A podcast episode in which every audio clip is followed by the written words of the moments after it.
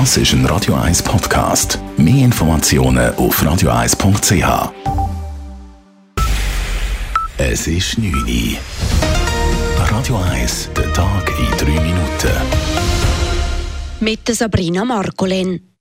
Der Bundesrat hat heute in seiner letzten Sitzung vor den Sommerferien diverse Entscheidungen gefällt. So soll in der Schweiz der Einsatz des elektronischen Patientendossiers EPD stark ausgebaut werden. Gesundheitsminister Alain Berset hat seinen Vorschlag für eine entsprechende Gesetzesrevision vorgestellt. Neu sollen nicht nur Spitäler, Geburtshäuser und Pflegeheime zum Einsatz von elektronischen Patientendossiers verpflichtet werden, sondern auch Arztpraxen, Apotheken oder Physiotherapien. Außerdem soll für alle krankenversicherten Menschen in der Schweiz ein EPD erstellt werden. Wer dies nicht will, kann bei seinem Wohnkanton Widerspruch einlegen. Für alle Berse ist die Gesetzesrevision aus mehreren Gründen sinnvoll. Alle finden ihre wichtigen medizinischen Informationen an einem Ort. Es bedeutet auch für alle medizinischen Fachpersonen, die sind immer auf dem aktuellen Stand. Und es erlaubt auch, dass man doppelte oder falsche Behandlungen und Tests vermeidet. Das war auch immer wieder im Sinne der Effizienz ein zentraler Punkt für dieses Dossier. Das Gesetz zum elektronischen Patientendossier ist seit 2021 in Kraft. Bislang wurden aber erst rund 20.000 EPDs eröffnet. Der Rüstungskonzern RUAG stößt beim Bundesrat im Dossier Panzerexport auf taube Ohren. Die RUAG hatte beim Bund einen Handel mit 96 Leopard-Kampfpanzern des Typs 1A5 beantragt. Die Panzer sind derzeit in Italien eingelagert. Diese hätten an den deutschen Rüstungskonzern Rheinmetall verkauft werden sollen, der sie instand gesetzt und anschließend in die Ukraine reexportiert hätte. Der Bundesrat lehnt den Deal ab, da er im Vorschlag einen Widerspruch zum geltenden Recht sehe, heißt es in einer Mitteilung.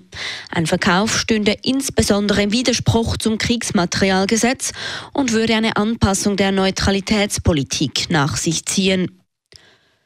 Der neue Staatssekretär im Außendepartement EDA heißt Alexandre Fasel.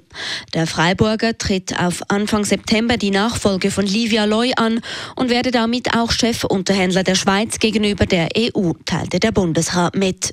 Der 62-Jährige ist derzeit Sonderbeauftragter für Wissenschaftsdiplomatie. Zuvor war er Schweizer Botschafter im Vereinigten Königreich. Der Bundesrat budgetiert für das nächste Jahr mit einem Minus von 500 Millionen Franken.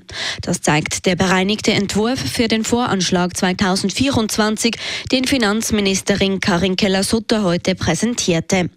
Einige budgetierten Ausgaben wurden außerordentlich verbucht, so etwa der Rettungsschirm für die Strombranche in der Höhe von 4 Milliarden Franken. Mit diesen außerordentlichen Ausgaben würde das Finanzierungsdefizit 6,7 Milliarden Franken betragen.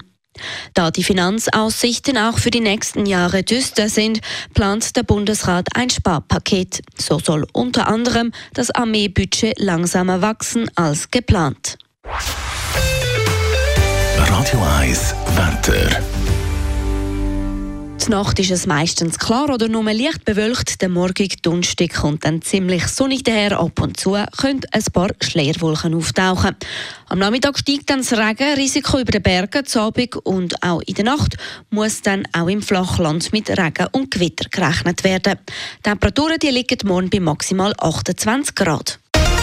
Das war der Tag in drei Minuten.